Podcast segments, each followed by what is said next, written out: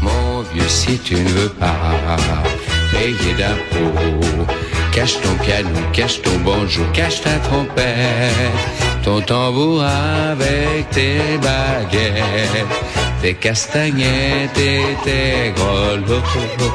Si tu ne OK, veux pas. ça, c'est les Charlots. Ils ont, ils ont- ils ont- ils- Oui. ils ont écrit une chanson aussi qui s'appelait Merci Patron, je pense, les Charlots. C'était tellement drôle. Alors, euh, Mais que- Richard, euh, mais rappelle-toi, euh, Richard, rappelle-toi aussi les films là, des années Ben 70, oui, les ben Bidas oui. en folie, les fous du stade et compagnie. là. Ben oui, les, Donc, les Charlots mousquetaires, etc. On regardait ça euh, euh, parce que, euh, bien sûr, tu veux revenir sur euh, le texte euh, assez incroyable de Michel Gérard en disant on est étouffé bien raide au Québec par les taxes et les impôts. Hey, Richard, tu te rappelles de ce que Sacha Guitry, Guitry avait dit? Là? Il y a deux choses inadmissibles sur la Terre, la mort et les impôts. Oui. Puis il disait, mais j'aurais dû citer en premier les impôts.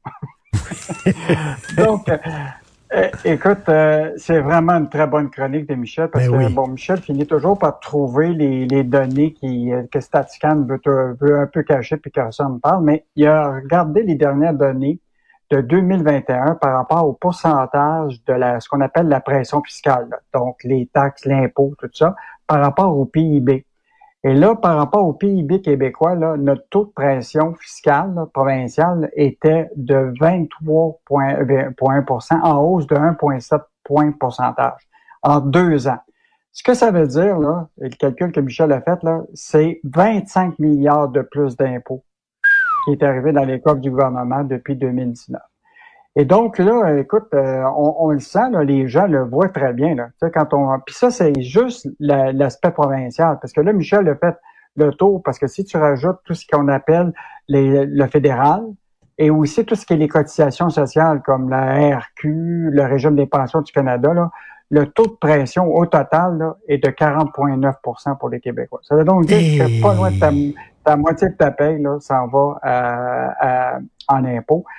Donc, euh, écoute, Mais, mais, mais tu sais, quand, quand, tu vas, quand tu vas dans un restaurant, la question que tu te poses, puis ça coûte cher, j'en ai-tu pour mon argent?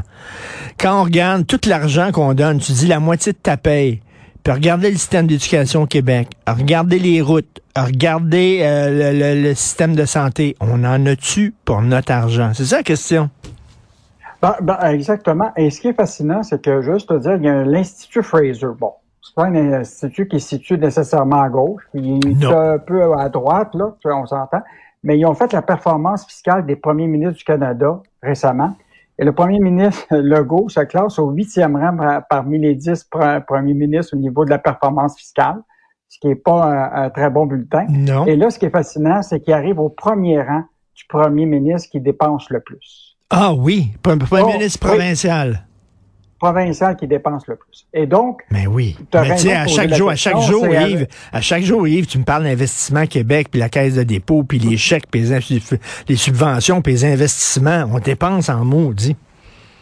Eh, Exactement. Donc, euh, très bonne chronique de Michel Oui. qui met en perspective le fait que... Et là, ce qui est intéressant, c'est que si tu regardes dans euh, ce qu'on a écrit aussi ce matin, c'est qu'en même temps, tu vois que les Québécois là s'aperçoivent que sont forcés, de- 63% sont obligés de changer leur habitude de, de, de consommation puis de leur budget à cause de puis de planification de leur retraite à cause de l'inflation. Donc, d'un côté, ça dépense, puis ta paye est grugée à moitié. De l'autre côté, les gens sont frappés directement par l'inflation, puis là, sont obligés de changer leurs habitudes d'épicerie, le restaurant, les loisirs. Euh, écoute, euh, tout y passe. Là, les gens là, ont plus le choix. Là. Mais Yves, dans le même temps, tu dis euh, on est euh, étouffé par les taxes, les impôts, et comme tu le dis, l'inflation.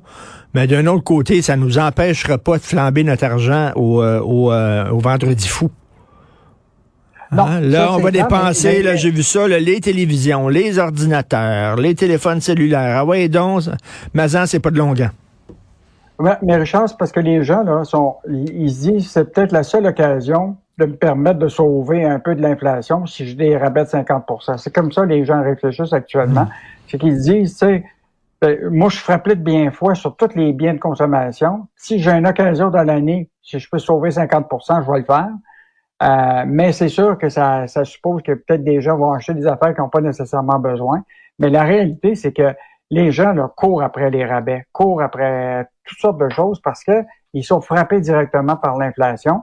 Puis là, ben, ils voient que leur chèque de paye euh, dans le constat là, qui a été fait, le sondage, là, les gens ont revisé tous leurs projets de voyage, l'achat de maison. Écoute, puis même pour au niveau des fonds d'urgence, là, écoute, au moins la moitié de la population peut seulement vivre pendant jusqu'à six mois de point de voyage, mais tu as quand même presque 20 là, ils ne peuvent pas vivre plus qu'un mois.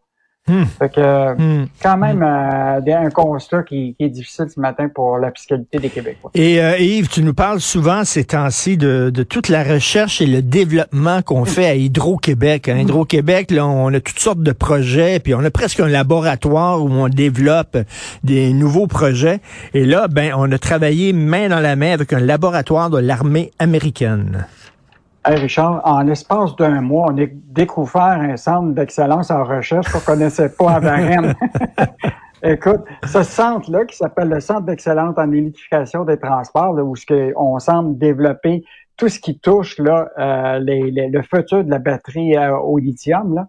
Donc, euh, récemment, on a appris qu'il y avait potentiellement un espion chinois qui, ben oui. qui faisait de la recherche unilingue anglais puis qui a partagé de l'information avec la Chine.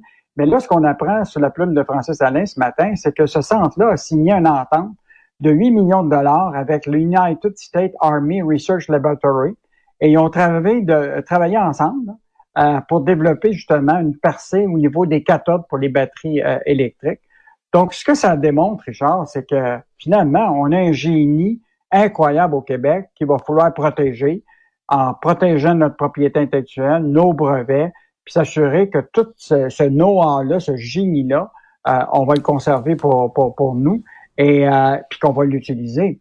Et donc, euh, ce que ça démontre, c'est que finalement, on a dans notre cours des chercheurs qui, qui sont payés par nous, puis qui travaillent pour nous. Ça, il va falloir s'assurer qu'on protège très, très bien hmm. ça, puis que ces professeurs-là partent pas pour créer des business à part, puis vendre nos technologies, puis et, ça, je pense que c'est un rôle d'Hydro-Québec de s'assurer là, que vraiment tout ce qu'on développe avec l'argent public au Québec, que ça profite aux Québécois, puis à développer l'écosystème ici au Québec. Ben écoute, je me demandais tout le temps quand je prenais la 30 en direction justement de Varennes, t'arrives, il y a un Christy de gros cube noir. Je te dis, c'est quoi cette Christy d'affaires-là? Alors là, c'est ça, c'est là le centre d'excellence en électrification en transport et en stockage d'énergie. Et c'est là où euh, on, travaille pour justement développer toutes sortes de projets euh, pour l'énergie. Euh, en terminant rapidement, l'industrie agroalimentaire et les pharma nagent, se baignent dans les profits. Là, en fait, l'idée, c'est que c'est sûr qu'on pourra tout suivre les compagnies puis leurs profits individuellement, mais Statistique Canada révèle à tous les trimestres les bénéfices des entreprises au Canada. Et ce qui est intéressant, c'est le bénéfice de toutes les entreprises au, troisième trimestre, là, depuis le début de l'année aussi, là, écoute, les, les profits sont en baisse. Mais il y a des secteurs, Richard, qu'eux autres, là, nagent dans des, dans des bénéfices additionnels. Écoute, c'est pas compliqué, là. C'est le pharmaceutique, l'agroalimentaire, euh, qui ont profité beaucoup. Euh, le secteur des assurances, puis des courtiers en ben assurance, parce qu'évidemment, ça, ça, a explosé. Écoute, quand tu regardes tout le secteur de pharmaceutique, écoute, c'est plus que 200% tu comprends-tu, d'augmentation des, des, profits. Donc, euh, ça, ça, euh, dans le fond, ça illustre la réalité de notre, euh, de notre économie, tu comprends-tu? En pleine pandémie, ceux qui ont profité, là, c'est pas compliqué, l'agroalimentaire, l'alimentation, les pharma, euh, puis le secteur des, mais, des assurances. Mais Yves, je veux te le dire, les, les pharma, c'est eux autres qui ont inventé la COVID pour pouvoir nous vendre le vaccin. C'est comme ça qu'ils sont devenus riches. C'est ça l'affaire. Ah, ah. merci, ah. merci beaucoup, Yves On investit pas au bon endroit, moi, toi. non, du tout.